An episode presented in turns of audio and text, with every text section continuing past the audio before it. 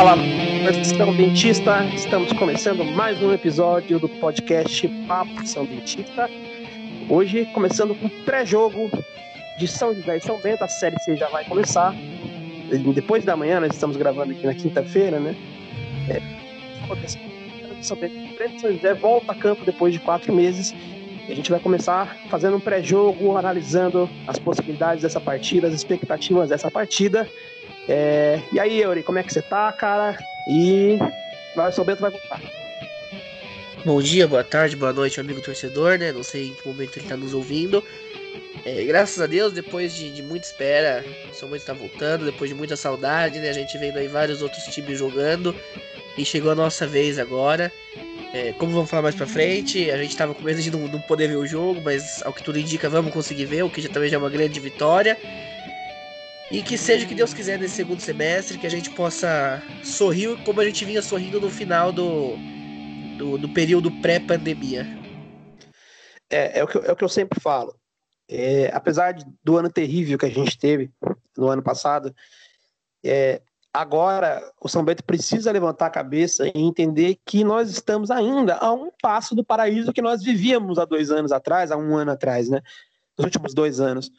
É, porque, hum, assim, estamos na fase final ali da Série A2, com bastante chance de classificação e, e uma vez classificados estaríamos ali a seis jogos do acesso para a Série A1, de volta para a Série A1. E o Campeonato Brasileiro da Série C vai começar. O São Bento é, sim, é, um dos principais times é, desse grupo B, inclusive no papel como time, como clube que acabou de ser rebaixado da Série B. E a classificação é possível, e uma vez classificado também estaríamos a poucos jogos do acesso. Então, assim, se conseguirmos, se conseguirmos fazer esse bate-volta, o São Bento voltaria para o seu paraíso que foi jogar Paulista Série 1, Brasileiro Série B. A gente sabe que envolve muito dinheiro estar disputando essas duas competições, envolve muita visibilidade para o clube. Então, não perdemos tudo que foi construído, foi, é, demos um passinho para trás e agora é hora de perceber que apesar de esse cenário de terra arrasada, nós estamos aí muito próximos de voltar, voltarmos para o que éramos, né? Então, acho que começa essa jornada, o principal campeonato do ano, o Campeonato Brasileiro da Série C. E, obviamente, a gente precisa começar com o pé direito, né, cara? E um detalhe muito importante, né? É, só te interrompendo um pouquinho, aproveitando que você falou que a gente está um passo de voltar para o nosso paraíso, que é o IB, né? E com uma, um, um grande adicional que são as nossas grandes chances de irmos para a Copa do Brasil no ano que vem, né? Então seria A1, Série B e Copa do Brasil em 2021. Acho que um, um ano para ser o ano dos sonhos nossos. Pois é, é uma, uma, das coisas que eu estava fazendo ontem à noite, até conversei com o Eury fora do ar e a gente falava sobre isso. É, a provável progressão do São Bento no ranking da CBF, apesar do rebaixamento, o São Bento vai trocar sua amostra de, dos últimos cinco anos que envolvia o ano de 2015, onde o clube não disputou nenhuma competição nacional, vai trocar pelo ano de 2020, que é um ano com disputa de Série C, né, independente de como vai ser a campanha. Então, a gente tem uma expectativa de ganhar três posições no ranking. Ano passado, a gente perdeu a vaga na Copa do Brasil por uma, uma vaga, por uma, uma posição. Então, existe a expectativa de a gente estar tá conseguindo essa vaga na Copa do Brasil ano que vem. E se conseguisse os acessos, nossa, seria o ano perfeito. Um ano que a gente nunca teve, aliás, né? Esses três campeonatos na mesma temporada seria sensacional, mas esse é o melhor cenário, né? E hoje a gente vai falar de todos os cenários, a gente vai falar um pouquinho também da matemática do Campeonato Brasileiro da Série C, justamente é, analisando as possibilidades de acesso, rebaixamento, enfim. Temos que ser sensatos, ser ponderados e levar em consideração todas as possibilidades. É... Então, começando aqui agora sobre esse primeiro jogo, sobre São José. É, temos algumas informações do São Bento, novas informações depois do último podcast. Primeira coisa é que o Juan, não vai embora, não vai mais embora. É, tínhamos a especulação de que ele poderia não ficar no São Bento, né? Demorou a se representar, realmente ele demorou, mas se representou fazem acho que quatro, cinco dias. É, alegou problemas pessoais, né? Pela demora, mas fica no São Bento, já foi confirmado pela assessoria de imprensa de São Bento que será jogador do clube no Brasileiro da Série C Acho que é um reforço importante. Tínhamos dúvidas também do Alan Vieira, que também está confirmado, também não deixa o São Bento, então não tivemos mais baixas. E tivemos algumas contratações. Primeiramente o zagueiro Márcio, que chegou. É, e também o outro zagueiro é Marcelo, o sobrenome dele é muito diferente, cara. Deixa eu ver se eu acho aqui. Sem desk, sem desk. Bem esquisito. Chegou o zagueiro é, Marcelo. E também é, nós temos informação em primeira mão. O lateral direito, Misael, é, deve ser anunciado pelo São Bento nos próximos dias, próximas horas. É, será o lateral direito do clube na Série A2, já que o Ferrugem só pode estar jogando brasileiro da Série C, certo? Primeiramente, cara, o que você acha desses reforços aí? É, qual é a sua opinião sobre eles? Se eles vão poder ajudar ou se são só para compor elenco mesmo? É, é, a maioria dos jogadores vem para compor elenco, né? Como a gente falou, nossas perdas, perdemos alguns jogadores, e tirando o Marcos Martins é, e o Pimentel, que também ele, quando entrou, foi bem. É, a maioria é, não, vai, não vai ser uma perda tão significativa assim, como a gente falou, a diretoria mandou muito bem nessa pandemia, conseguindo segurar grande parte do elenco e os principais jogadores do elenco. É, então esses jogadores vêm ali para compor elenco, com exceção da lateral direita, que a gente ficou sem lateral direita, agora chegam dois, né? É, e que tendem a jogar, o Ferrugem na Série C e o Misael na Série 2. É, tanto o Márcio quanto o Marcelo é, vêm para, pelo menos num primeiro momento, ficar no banco, né? Então eu acho que isso não vai afetar diretamente. Independente, esperamos que, que, que eles sejam felizes aqui no São Bento, que possam nos, nos dar alegria. Mas é, num primeiro momento, eu acredito que, mesmo que na hipótese de eles não serem grandes jogadores, né, torço para que sejam, mas mesmo que não sejam, não tende a, a prejudicar o andamento da, da equipe. É, eu, para ser bem sincero, é, a gente até discordou um pouco quando conversamos sobre o Márcio, a chegada do Márcio. Eu até achei um, um perfil interessante. O Márcio é, estava no, no Pouso Alegre, falar Passo Fundo, no Pouso Alegre de Minas Gerais, ali do sul de Minas, na divisa aqui com São Paulo, né? Pouso Alegre que joga a segunda divisão do Campeonato Mineiro. Mas o Márcio, muito recentemente, em 2017, esteve jogando a Série A do Campeonato Brasileiro como titular no Curitiba, jogou mais de 26 partidas, é, fez gol no Clássico, pontuou bem no Cartola, fui procurar informações e percebi que ele foi um jogador é, que foi bastante utilizado pelo Coxa. E depois, quando o Coxa foi rebaixado em 2017, ele foi disputar 2018 de novo, novamente a Série A pelo Paraná Clube. É, 2018 tá ali, né, cara? Foi dois anos atrás. É, jogador que começou muito bem no Atibaia, é, numa Série A2, e por isso foi contratado pelo Curitiba. E que já foi elogiado, inclusive encontrei também sites que faziam votações entre os melhores zagueiros daquela época, e o o Márcio estava ali no meio, na Série A. Então parece um bom reforço, apesar de ter, né? Até achei estranho ele estar tá no, no Pouso Alegre. É, muito provavelmente não estava conseguindo clube. O campeonato da segunda divisão do Mineiro começa agora, já no segundo semestre, né? Então ele começou lá e acabou vindo a proposta do São Bento. É uma chance para ele retomar a carreira dele na Série C. Não é um jogador velho, tem 28 anos, então o Márcio na minha opinião, um bom reforço, ainda que eu concorde com o que o, o Douglas Assis e o Adalberto são os favoritos para serem titulares do São Bento. O Márcio deve ser um reserva, mas para um clube que vai fazer tantos jogos, né, que vai fazer dois campeonatos ao mesmo tempo, é, pode ser bastante importante ter ali um bom reserva, um zagueiro que vai entrar e não, o, o nível do, do setor de zaga do São Bento não vai cair drasticamente. Eu acho que o Márcio tem esse potencial para ser um jogador importante numa Série C de Campeonato Brasileiro. Já o Marcelo, diferente, não gostei. É um jogador. Ele é jovem, né? Então, assim, ele tem poucas, poucas experiências, mas a maioria nos clubes da cidade dele ali. É, fez base em time grande, mas, assim, é um jogador que não tem currículo. Não entendi é, a contratação dele para um brasileiro de Série C. Deve ser uma indicação do Edson Vieira, né? Aparentemente deve ser o caso. E talvez ele, o Edson, saiba né, o porquê o Marcelo foi contratado. Mas o currículo, para mim, não é compatível com o de brasileiro Série C, mesmo o São Bento economizando. Me pareceu uma contratação daquelas para preencher mesmo o elenco, para você ter um zagueiro no banco caso você precisar, mas não acho que não está nos planos do São Bento utilizar o Marcelo. Né? E a chegada do Misael é na mesma linha, ele vem do RT de Minas Gerais, é, nem, está, não, nem esteve jogando lá no Campeonato Mineiro, provavelmente era reserva, fez apenas dois jogos nesse primeiro semestre.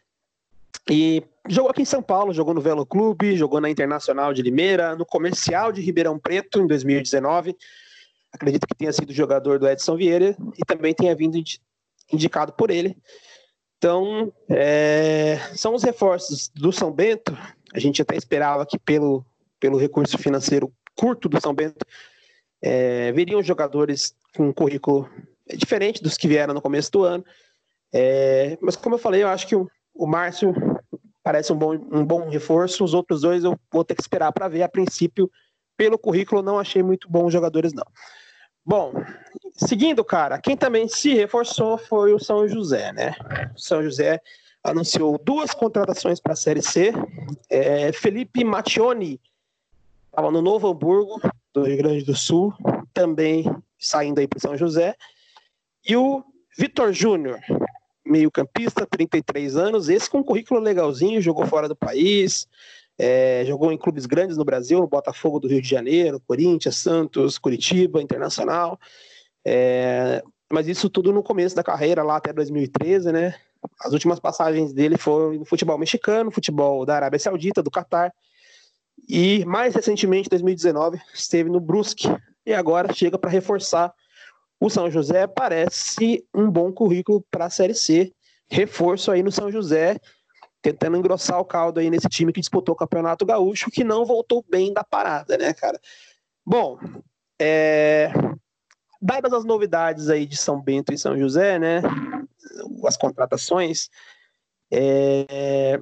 vamos imaginando aqui o time que o Edson Vieira possa vir a usar. A gente já sabe que o, jogo saiu do estádio Passos da Areia, que tem grama sintética, e a gente já falou aqui, seria um baita reforço é, para o time do, do, do, São José, que costumava jogar é, no, no, estádio Passo da Areia e costumava vencer a grande parte das partidas que jogava por lá, né? E é, agora não vai ter esse reforço, o jogo vai ser em Bento Gonçalves, não, é o Dourado do Sul, né? Sempre estou falando Bento Gonçalves, falei é, de maneira equivocada no último podcast, corrigindo novamente, então, é o Dourado do Sul, é, numa grama comum, então, é, acredito que já o primeiro grande reforço do São Bento não ter que encarar a grama sintética do São José, até porque é, o jogo o Grenal, o Grêmio Internacional, foi liberado em Porto Alegre e a tendência é que Porto Alegre possa voltar a receber jogos em breve. Então, os adversários do São Bento, os outros oito adversários de São Bento e São José, não vão ter a mesma sorte do São Bento, vão ter que jogar é, provavelmente no Passo da Areia, na grama sintética, então, o São Bento pode ser o único é, adversário de São José que não vai ter que enfrentar é, essa temida grama aí que tanto favoreceu o São José nos últimos anos. Enfim, cara, escalação, como você espera que o São Bento venha para esse jogo? É, como você acha que o Edson tem que armar esse time? Você acha que dá para a gente vencer esse jogo? Você espera um pontinho de empate? Qual é a sua opinião aí sobre São José e São Bento? Então, como a gente conversava né, há algum tempo antes mesmo de de ser alterado o local do jogo. Inicialmente, um empate lá no Rio Grande do Sul não seria ruim no Passo da Areia, é o estádio de grama sintética, que o São José é muito difícil ganhar deles. Então o empate seria bem-vindo. É, mas com essa alteração de, de estádio, né? É, não de estádio, porque vamos jogar no CT, mas do local do jogo, é, acredito que temos sim boas condições de, de conseguir um bom resultado principalmente se o Edson Vieira conseguir fazer um, o time voltar a jogar na pegada que estava sendo antes da parada, né? Desde que ele assumiu com quatro vitórias seguidas. Então, se o time voltar naquela mesma gana, naquela mesma raça e vontade, eu acredito que tenhamos é, boa chance de conseguir um resultado positivo. Quanto ao time, é, no gol, eu acho que Paulo Vitor ou Lucas Macanhã, é, ambos possuem um nível bem parecido, né? Então acho que no gol tanto faz, já ouvimos alguma coisa sobre o Paulo Vitor é, poder jogar como titular, né? Então vamos aguardar para ver o que o Edson vai escolher. Na, no setor defensivo, Ferrugem, que vem para jogar a Série C. Adalberto, Douglas Assis e Alan Vieira. Poucas alterações em relação ao time pré-pandemia, né? Só com Ferrugem entrando no lugar do Martins. No meio, Fábio Bahia, é, Evandro e Rafinha. O Rafinha, uma grata surpresa, que veio para ser ponta, mas se mostrou um ótimo armador, camisa 10, um jogador rápido, inclusive, para posição, né? Geralmente o camisa 10 ele é um pouco mais lento, um pouco mais um pouco menos desenvoltura para jogar. O Rafinha ele, ele possui a habilidade necessária e também a velocidade. E no ataque, o Eric Luiz, é, o Guarujá, eu acho que o Guarujá é um jogo, um jogo bom pro Guarujá, e o Bambam, né? O Guarujá e o Eric Luiz são dois jogadores muito rápidos, e como a gente já falou no episódio passado, o time do São José é um time com idade um pouco mais avançada, é, então é, há um tempo sem jogar, né? Apesar de eles estarem já jogando gaúcho, foram eliminados já, estão há algum tempinho sem jogar. Então é um time que não está com, totalmente é, em forma, no, no ritmo 100% de jogo. Então eu acho que Eric Luiz e Matheus Guarujá, é, para puxar contra-ataques ali, seriam muito bom, né? A velocidade deles seria indispensável contra um time já cansado, com, com uma média de idade mais avançada. E você, o que, que, você acha? Você concorda, discorda de alguém? É, então, assim, a gente tem a informação de um provável time. O Edson Vieira vai dar, vai dar uma coletiva de imprensa é, ainda hoje. A gente esperava ter as informações dessa coletiva para estar tá repercutindo aqui. Não sei se pode mudar alguma coisa, né? Mas a princípio, o provável time do São Bento deve vir com Paulo Vitor no gol. Isso é uma, uma surpresa. O Lucas Macanhã vinha jogando e agora houve essa decisão, provavelmente, do Paulo Vitor jogar, nunca se sabe, né? Só na hora do jogo a gente vai ter a certeza, mas é, é o mais provável, né? Então, o Paulo Vitor no gol. O Ferrugem é praticamente certo na lateral direita, não temos outro jogador, né? Houve a dispensa do Pimentel e o Marcos Martins saindo do time, né? Então, provavelmente o Ferrugem é o lateral direito. A dupla de zaga é mais provável Douglas Assis e o Adalberto, mas é, também está em aberto essa vaga aí do Adalberto. Se fala no Bruno Leonardo poder estrear com a camisa do São Bento. É, o mais cotado ainda é o Adalberto, mas é uma possibilidade de mudança aí. Na lateral esquerda, o Alan Vieira, praticamente certo também. Fábio Bahia, certo como volante do time, Serginho também. Camisa 10, provavelmente o Rafinha, esse daí também, como você falou, né? Ele vinha, ele terminou ali, finalzinho da 2, fazendo essa função muito bem é, agradando bastante o Edson Vieira, que foi quem colocou ele por ali, né? Antes disso ele tentava como ponta e não estava indo tão bem. Porém, deixando o Thiago Primão no banco, né? Que é um, uma surpresa. O Thiago Primão que fez o último jogo, se eu não estou enganado, em Penápolis como titular, jogando com a camisa 10, provavelmente será estará no banco de reservas é, nesse jogo contra São José, mas é outra dúvida também. É, está meio em aberto se Rafinha ou Primão jogam com a camisa 10. Depois, é, no ataque, o mais provável, Eric Luiz jogando aberto de um lado, do outro, aí que tá, né? O Juan se representou tarde, como nós falamos aqui, e por isso ele deve. Ele não deve estar pronto fisicamente, não deve ter condições até de, de treino, de esquema tático com o restante do elenco. E muito provavelmente o, o Juan não deve jogar, e é aí que deve ser chances para o Matheus Guarujá mais uma vez no time titular do São Bento jogando aberto pelas pontas. E o centroavante, é, muito provavelmente o Bambam, praticamente certo também como camisa 9 do São Bento.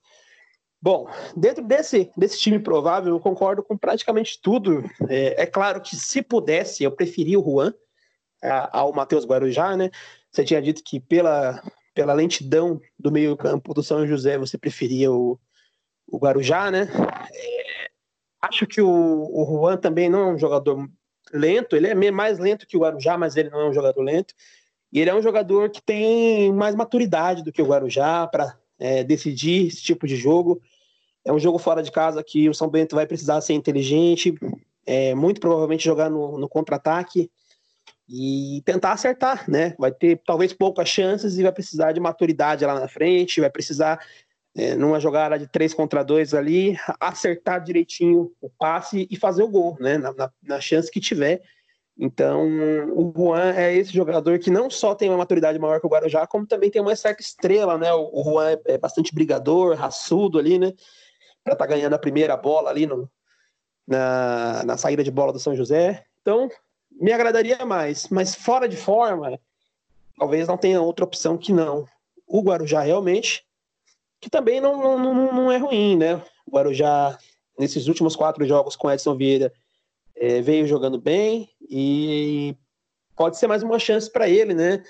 Para aproveitar também então dessa velocidade. Realmente vai, vai ter um time com meio de campo lento como adversário e a velocidade é amiga do contra-ataque, né? Então pode ser o jogador ideal para estar tá puxando esse contra-ataque para a gente. precisa, como eu falei, de mais maturidade. Ele mostrou isso no jogo contra o Rio Claro, pensou direitinho a jogada, né? Soube certinho como se posicionar para receber a bola do, do Diego Tavares no lance do gol, que ele deu assistência. Precisa erguer a cabeça, olhar para o companheiro do lado, né? E pensar direitinho, porque, como eu falei, talvez a gente tenha uma bola, duas bolas para acertar o gol nesse jogo, né? E no mais é isso, cara. Quanto à discussão do Macanhã e o Paulo Vitor, acho que o Paulo Vitor tem totais condições de ser titular, já foi em algumas partidas na Série B do Campeonato Brasileiro, inclusive encerrou contra o América Mineiro como titular e foi muito bem, né? Aquele jogo que nós vencemos por 2 a 0 na, na última rodada da Série B. E tenho bastante confiança nele. O Macanhã também vinha bem, mas a gente não sabe como voltou, né? Como que voltou em questão do físico também. Então, é, acho que se o Paulo Vitor for jogar, deve ser por impressões de treino, então eu confio muito nisso. É... E quanto a Primão, o Rafinha, o Rafinha vinha bem lá, o Primão é da posição. Acho que nesse jogo, né, que a gente vai precisar contra-atacar, vai precisar de velocidade. Acho interessante que o Rafinha seja o camisa 10 mesmo. O Primão é um pouco mais lento, né? Tem um passe um pouco mais qualificado, mas é um pouco mais lento. Então, é, o Rafinha jogando ali em transição pode ser mais interessante para carregar a bola no contra-ataque. Ele é mais rápido e também tem um passe consciente, né?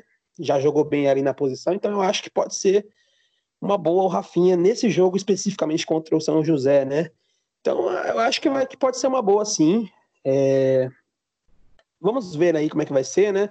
Acho que dentro das possibilidades a gente tem boas possibilidades, né? Eu já me agradei bastante com a notícia da permanência do Juan, né? Mesmo não jogando esse jogo, ele deve ser importante para a campanha. E no final acabou sendo, como você falou, dentre todas as possibilidades de perder jogadores, a gente terminou nem perdendo tantos jogadores assim, acabou a grande maioria ficando. A gente tem uma situação bem parecida do que a gente se encontrava quando é, a Série 2 foi paralisada. Então, acho que por aí. E eu também espero é, um bom resultado. Acho que o empate é um bom resultado fora de casa sempre no Campeonato Brasileiro de Série C, mas vale lembrar que na Série C existem muitos empates, muitos. É de lei em Campeonato Brasileiro de Série C, muitos empates. Então o São Bento não deve escapar de alguns empates em casa contra adversários mais duros. Então, empatezinho não vai ser ruim, mas bom mesmo era a vitória contra o São José. Aproveitar que eles voltaram mal da parada, que é, como você falou, tão tempinho ali parado sem jogar, né? Estão treinando há mais tempo, mas é, não voltaram no ritmo ideal e aproveitar esse jogo que não é na grama sintética para fazer três pontos, começar com tudo, porque agora a gente vai entrar é, na matemática da Série C, que a gente se comprometeu no último podcast para falar sobre, e a gente vai entender que esses três pontos podem ser cruciais, podem ser determinantes, pra, seja pelo que for que o São Bento venha brigar no campeonato uma vitória fora de casa importa muito no Campeonato Brasileiro de Série C. Bom, cara, mais alguma coisa aí sobre São José e São Bento? Ou a gente pode entrar aí na matemática da Série C? Vamos para matemática, né? Vamos para essa, essa questão entre o a linha né, né muito tênue. É, acho que até eu não tinha parado para pensar. Você que me alertou esse tempo atrás sobre essa questão da Série C, né? Um campeonato bem peculiar nesse ponto em que um time que não cai é um time que tem chances enormes de classificação para a próxima fase, né? Então, é, na verdade, eu separei alguns campeonatos passados da, da Série C. O torcedor pode estar procurando na internet e vendo ali os últimos campeonatos. A gente tem esse formato aí desde 2010 e sempre com dois grupos, né? Com dez times, classificando quatro, rebaixando dois. É, o São Bento já, já disputou esse formato é, no Campeonato Paulista da Série A2 de 2011, quando foi rebaixado. Tinha um formato de 10 times é, num grupo, rebaixando dois e classificando quatro. E nos demos mal naquela ocasião, né? E fomos rebaixados para a Série A3. E também em 2017 disputamos a Série C, já nesse formato, né? e conseguimos o acesso. Inclusive, na primeira fase, ficamos com a primeira posição no campeonato. Então, é, é um formato que já com dois extremos. Já conquistamos o acesso e já fomos rebaixados nesse formato. E pesquisando sobre esse formato hum, do Brasileiro Série C desde 2010 para cá, uma constante que foi percebida é com 21 pontos, o time não cai, pelo menos em teoria. 21 pontos, para não falar que não houve nenhum rebaixamento com 21 pontos, é, no ano de 2015, 2015 ou 14, acho que é 2014, o time do São, do São Caetano foi rebaixado com 21 pontos. É, num campeonato que foi bastante disputado, foi rebaixado no saldo de gols, mas ficou com a nona colocação, mesmo com 21 pontos. Foi a única ocasião onde isso aconteceu. Normalmente, com 21, o time se salva, mas a gente tem vários rebaixamentos de times para a Série C, a Série D, perdão, com 20 pontos, vários, né? Então, é uma situação, até que eu estava olhando aqui o, a, os campeonatos, eu falei que era o único rebaixamento com 21 era do São Caetano. Tem até uma edição, é, 2011, no grupo A, que o Brasiliense foi rebaixado com inacreditáveis 30 pontos, né? Isso aconteceu porque nessa edição a gente teve um clube a mais disputando, né, devido a problemas judiciais, tivemos 11 times no grupo, e também um equilíbrio enorme, né? Tive vários times que Pra vocês terem uma ideia, o, o Brasiliense teve 30 e foi rebaixado em nono, nono lugar. E o Santa Cruz foi o primeiro colocado com 34, só 4 pontos a mais. Então, Santa Cruz 34, Luverdense 34, 13, 33, Sampaio 33 formaram o G4. Aí, Fortaleza fora 32, CRB 32, Águia 31, Cuiabá 30, Brasiliense 30 rebaixado. Outra coisa que colaborou com esse equilíbrio entre esses nove times foi também a campanha péssima do Baraunas, do Rio Grande do Norte, fez só 13 pontos. Então, é, houve um equilíbrio maior, e aí aconteceu essa situação de o Brasiliense com 30 pontos não sendo rebaixado, enquanto com 33 se classificaria, com 34 ficaria em primeiro. Mas, em via de regra, 21 pontos deve salvar do rebaixamento. 21. Né? Essa é a conta de quem não quer cair. E aí você vai ver, para se classificar, na maioria das vezes, os clubes classificam com 26 pontos, né? Com 26 você deve se classificar. É, existe caso de clube que se classificou com 22, existe caso de clube que se classificou com 24, e até existem alguns casos que precisou de um pouquinho mais, 27, acho que 27 é o máximo, né? É. Mas 26 pontos é mais ou menos a conta do time que quer se classificar com a quarta colocação ali, passar de fase, né? E a primeira colocação, 32 pontos devem ser necessários para um time ficar em primeiro. É mais ou menos essa a matemática. E aí, percebendo esse cenário, a gente via muito da imprensa de Sorocaba falando que ah, a gente tem uma preparação menor, o clube está com pouco dinheiro, os adversários estão bem preparados. A gente falou no último episódio, né? Você tem um Brusque com muito dinheiro, um Ituano com muito dinheiro, um Criciúma que tem muita camisa, um Tom Bense que está muito bem. Então, o São Bento entra esse ano para não cair, né? Mais ou menos essa é a ideia. Só que, uma vez que o São Bento entre para não cair, o São Bento vai precisar fazer 21 pontos.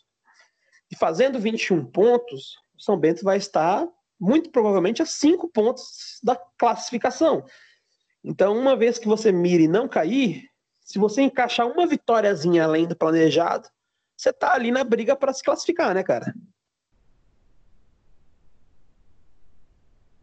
Sem dúvida, né? É, é aquela coisa. Se a gente almeja não cair, se a gente almeja ser um time competitivo que, no mínimo, brigue para não cair, é, a gente tem que sonhar um pouco mais alto e já sonhar com classificação, né? Porque, como você falou, é, acho que o que melhor representa a Série C é em 2011, né? No grupo A.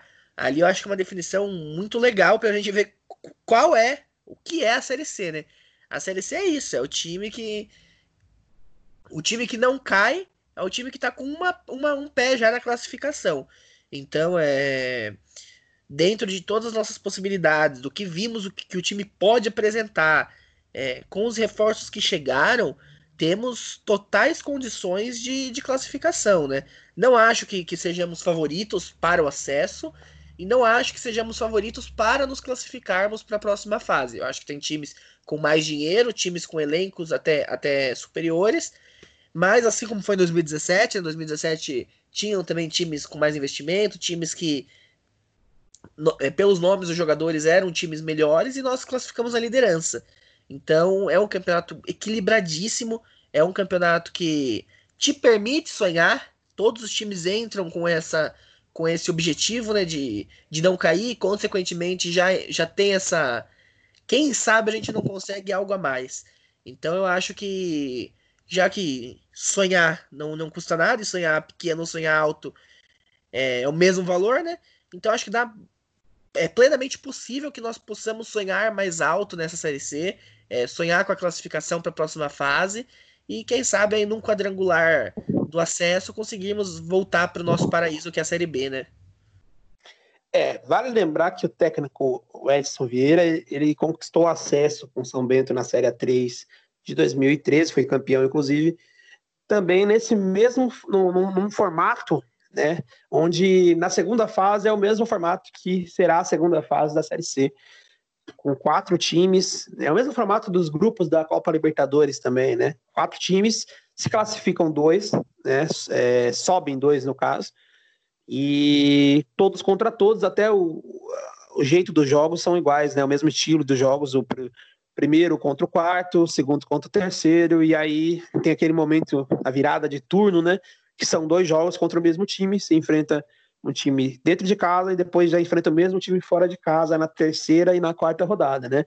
É o mesmo formato onde conquistamos o nosso acesso lá em 2013, né?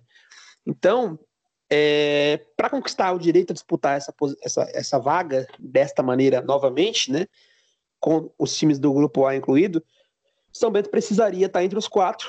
E é como falamos, né? Se você for fazer é, uma conta. Se hoje, na diretoria do São Bento, se conversa sobre não ser rebaixado, se conversa sobre 21 pontos, se é isso que está escrito ali na prancheta do Edson Vieira e é o que ele espera, é, então a gente estaria a uma vitória, por exemplo, esse jogo contra o São José em Porto Alegre, se desse jogo é esperado um empate, de repente uma vitória que a gente consiga, aproveitando essa vantagem de não ter a grama sintética, aproveitando ali esse começo de temporada, o time deles ainda montando o time, se reforçando do Campeonato Gaúcho.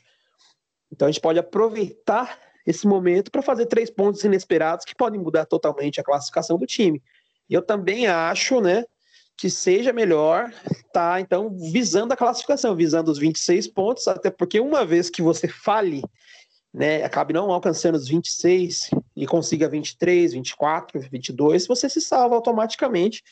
A gente sabe que esse vai ser o primeiro objetivo de todo time que for disputar a CLC, fazer os 21 e não cair, mas ao mesmo tempo que é, a classificação, você mirando a classificação, é, você vai acabar cumprindo esse objetivo de qualquer maneira.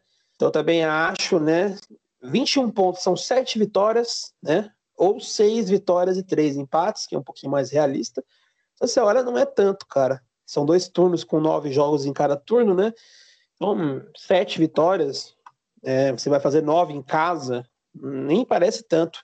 É que tem esse equilíbrio, como você mencionou aí, Yuri, sobre o, campeonato do Grupo A, que foi tão disputado, e tem vários exemplos de vários casos, vários campeonatos que foram muito disputados na Série C.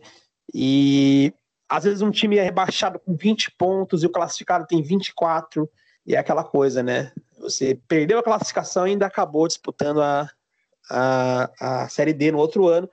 E a gente sabe o quanto trágico seria ser rebaixado para a quarta divisão nacional. Então, precisa primeiramente abrir o olho com quanto concorrido é o campeonato. Eu tinha visto torcedores do São Bento com, com aquele discurso de: ah, mas mas ah, cair não cai, né? É, só cai dois, pô, só cai dois de dez, né? E é um campeonato equilibrado.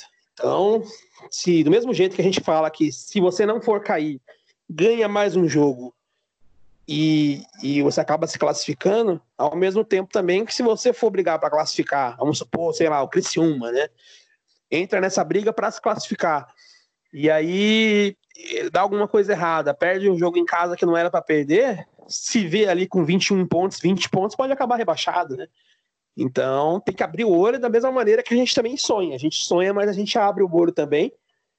E a conta é essa, então, sete vitórias ou seis vitórias e três empates para não cair. Se for para classificar, são oito vitórias, olha, não muda quase nada. Oito vitórias e dois empates, ou sete vitórias e cinco empates.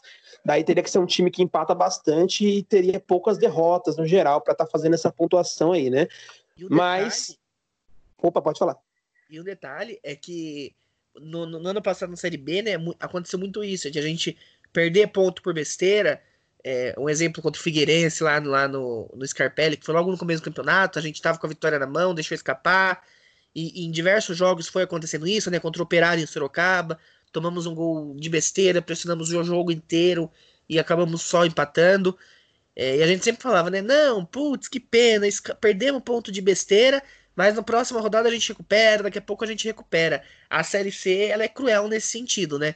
É, o time tem que entrar ligado em todos os jogos, não pode perder esse tipo de ponto. É, no Paulistão, acho que foi em 2017, a gente tomava muito gol no finalzinho do jogo, né? Sempre nos minutos finais, a gente tomava empate no, em casa, tomava virada fora. É, a Série C ela não vai nos permitir isso, né? Porque esse, esses pontos que a gente acaba perdendo por besteira, talvez um empate que a gente esteja segurando fora de casa e, e acaba perdendo o jogo, ou uma, uma vitória que a gente está conseguindo e acaba tomando um empate, é, pode ser cruel, pode ser cobrado isso no final, né? E como a gente falou, a gente pode estar tá classificando e de repente, quando a gente for olhar, a gente tá na zona de rebaixamento ou vice-versa, né? Então acho que a gente tem que ter muito isso em mente de não poder vacilar, de estar tá sempre atento, sem, perder, sem entregar pontos para o adversário de bandeja. É, e, e, começar sangue no olho, né, cara? Começar sangue no olho, porque o jogo de agora vale depois, como você falou, né? teve várias situações na Série B que a gente se lamenta até hoje, vários pontos perdidos em vários momentos. E a Série C é o campeonato dos empates, muito empate, então as vitórias valem muito. Você pode ver que a primeira posição, geralmente, ela é alcançada com 32 pontos, que são 10 vitórias, cara. 10 vitórias e 2 empates. 10 vitórias num campeonato que você faz 9 em casa, seria o caso de você ganhar seus jogos em casa, vencer um fora e empatar dois fora e pode perder seis ainda, né? que você fique em primeiro. Então, é, isso mostra o quanto que é difícil fazer três pontos na Série C, né? Tem muito empate, muito placar de um a um, né? O pessoal até brinca com quantos um a um a gente tem na Série C. E você jogando fora agora contra São José, você começa fazendo três pontos fora de casa, já na sua primeira rodada, pode ser fundamental. Então não é exagero quando a gente fala que isso pode definir o campeonato. A gente pode, de repente, perder o acesso ou conquistar o acesso nesse jogo, como pode até questão de rebaixamento a mesma coisa. Então, acho que precisa começar com tudo, ter essa mentalidade, apesar de termos a Série A2 para disputar ao mesmo tempo aí, a gente tem um problema com datas que não sei como que a Federação Paulista vai resolver. É, não há espaço para concluir os jogos da Série A2, porque os jogos da Série C já estão ali muito amontoados, um em cima do outro, né? O jogo do São Bento contra o Brusque foi marcado para a Arena Barueri, né? Porque Sorocaba ainda não pode ter jogos. Foi marcado para a Arena Barueri na quinta-feira, às 20 horas, né? Então não daria tempo, ainda nem, nem chegamos na data onde se retoma a Série 2, que é só no dia 19. E dali para frente, você analisando o calendário, você não acha muitas datas para o São Bento estar tá jogando. Então não sabemos se vão adiar nossos jogos, se vão encaixar e jogaremos em de dois em dois dias, de um em um dia, não sei exatamente. E aí é uma questão aí deles, né, da logística deles, como que eles vão fazer. E então até me preocupa um pouco isso, sabe, cara? Se vão priorizar de repente, ah, não, vamos ter o Paulista da 2 está no finalzinho, está mais perto do acesso, vamos dar uma priorizada, vamos com um time reserva, e a gente já viu que nossos reservas não, não, não compõem tão bem ali o time principal, né? É, vamos com os reservas, com os meninos da base ali pro jogo da Série C, pô, não pode, não pode perder ponto, não pode é, abrir mão de repente de um jogo em casa que você faria três pontos, transformar ele em um empate, transformar ele em uma derrota.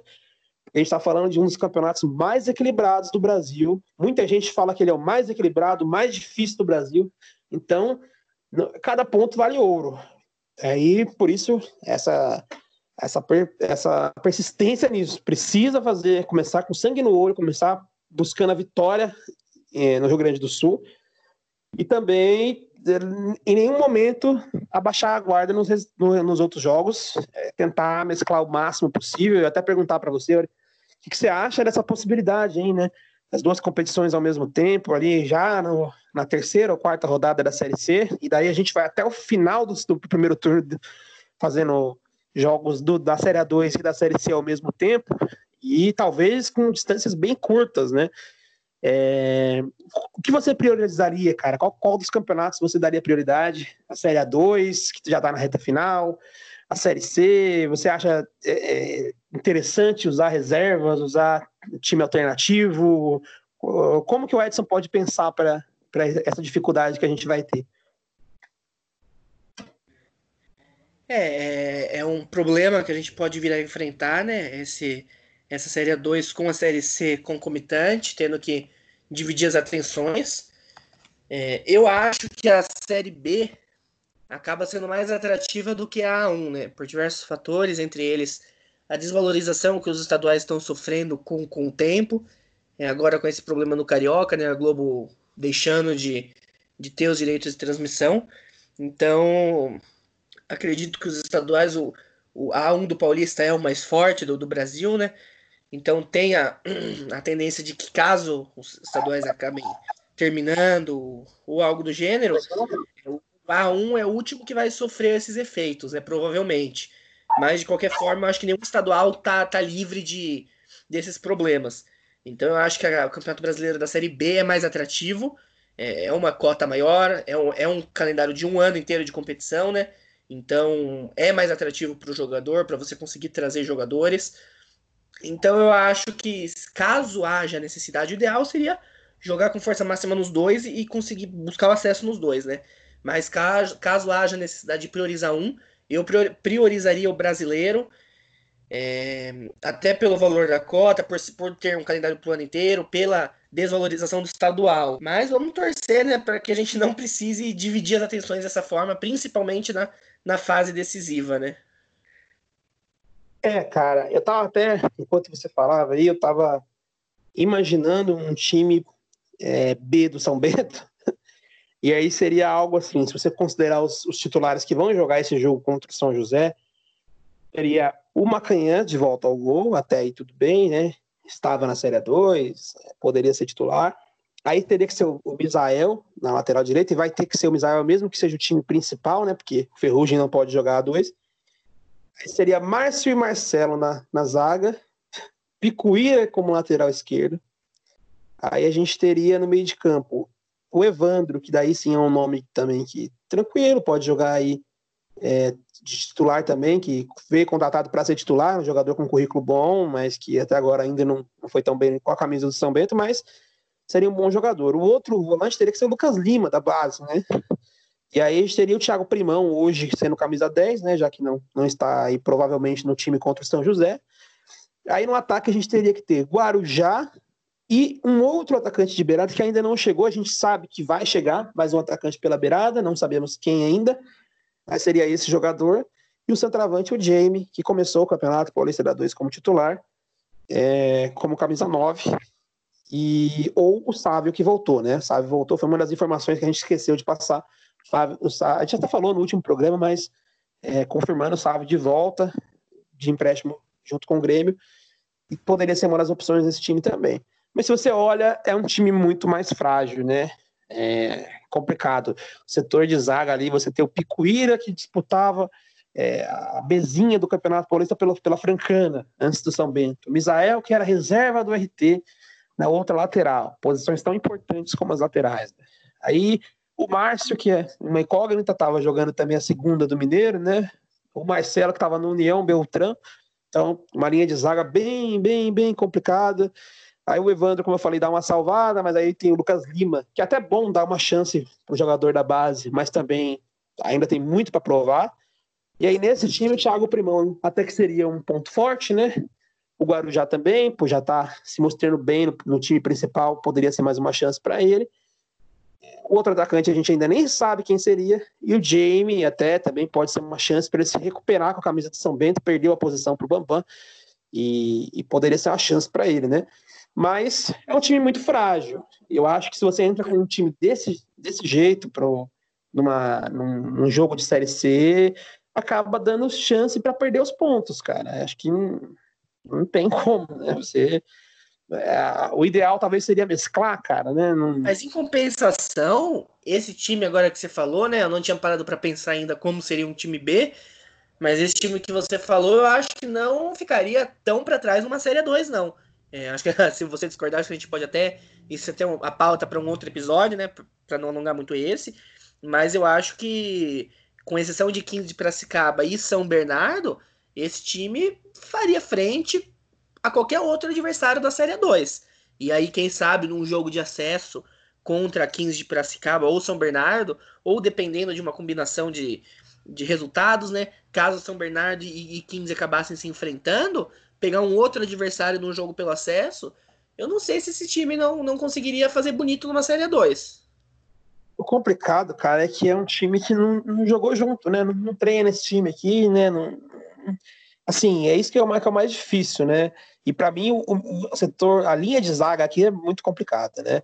Eu acho que talvez seja interessante, cara, tá mesclando, sabe? Você tá analisando quem tem condições físicas ali, né? O jogador ou outro que pode ter um físico mais complicado, tá poupando esse jogador, na minha opinião, priorizando a Série C do Campeonato Brasileiro, tá poupando o jogador e de, repente está utilizando esse algum de, uma base desse time, talvez não todos, mas seis ou sete jogadores desse time, um time misto, um time alternativo no Paulista da Série 2, né? E como você falou, né? Até com condições de, de, de ser competitivo mesmo com esse time aqui, né? Mas ainda falta alguns pontos para preencher, né? Quem vai ser esse outro atacante da beirada aí, né? É, e também outros reforços que podem chegar e podem acabar ajudando a deixar isso aqui mais interessante. Agora, num eventual mata-mata valendo acesso, aí eu já penso que a gente tem que ir com o que a gente tiver de melhor, cara. Precisa até de repente, se tiver gente que não tem condições nenhuma de fazer os dois jogos, o da Série C e o do Paulista, nesse caso, no jogo que vale acesso, eu priorizaria o jogo do acesso. E aí a Série C poderia, poderia ter um jogo mais complicado, mas vendo esse time, a gente vê também que, de repente, se, se a posição que a gente precisar de um jogador, por exemplo, o Fábio Bahia, né, que é um jogador mais velho, de repente, se ele tiver, se for ele que tiver com problema e você precisar usar o Evandro, né, não, não mudaria tanto. O Rafinha for o desfalque, você precisar usar o Thiago Primão, né? Até na zaga, eu acho que se você perde o Adalberto, troca pelo Márcio, muito provavelmente não vai ter diferença, né? O Guarujá também atende bem ali no ataque para substituir um dos atacantes pela beirada, né? Então, assim, alguns, algumas peças seria tranquilo, mas o problema de você não ter elenco e contratar essas peças é, que a gente olha com tanta desconfiança é justamente isso, né? Essa linha de zaga reserva, na minha opinião, bem comprometida, talvez é, cala em minha boca, joguem muito e eu espero que isso aconteça. Mas é, por enquanto, ao analisar pelo currículo, é o que mais me preocupa nesse possível time B e nessa sequência, nessa maratona de jogos que o São Bento deve ter. Bom, cara, encerrando por aqui então, já falamos da matemática, né? Acho que tá muito, muito bem claro que se a gente pensa em não cair, a menos que a diretoria de São Bento é, é, já, já tenha entregado os pontos para o rebaixamento, que é óbvio que não, que não aconteceu, né? Se a gente pensa em não ser rebaixado, então todo torcedor pode acreditar no acesso, pode pensar em ganhar um joguinho a mais do que esperado, é, um joguinho aqui, um empatezinho ali, que pode ser esse jogo contra o São José, e aí, quem sabe, entrar nessa briga pela classificação. E eu espero que a gente consiga isso, consiga começar com o pé direito. Como ele falou no começo do programa, teremos transmissão da CBF TV através do Maicujo. Vão estar transmitindo o jogo 15 horas do sábado é, para a gente estar tá analisando essa volta do São Bento. Então, boa noite, cara. Até a próxima. Boa noite, Michael. Boa noite, amigo torcedor. É, vamos juntos. Nesse sábado, então, começa a nossa caminhada rumo ao retorno à Série B, né? A elite do futebol nacional. Não é só a Série A que é a elite, a Série B também ali é, está, estaremos entre os 40 maiores times do país, né? Então, a caminhada por essa, por essa vaga nossa na Série B começa já nesse sábado todo jogo é importante, todo ponto vai fazer falta, então vamos atrás do, dos, de todos os pontos possíveis já a partir dessa primeira rodada. Como você falou, importantíssimo a transmissão do jogo, então não será um jogo às cegas, poderemos ver o time, como tá, é, passar nervoso, comemorar, né? Eu acho que é isso. Só lembrando, amigo, também para nos seguir na rede social, Twitter, Facebook, segue a gente no YouTube, no, no Spotify, no seu agregador também de, de podcast preferido. E até a próxima.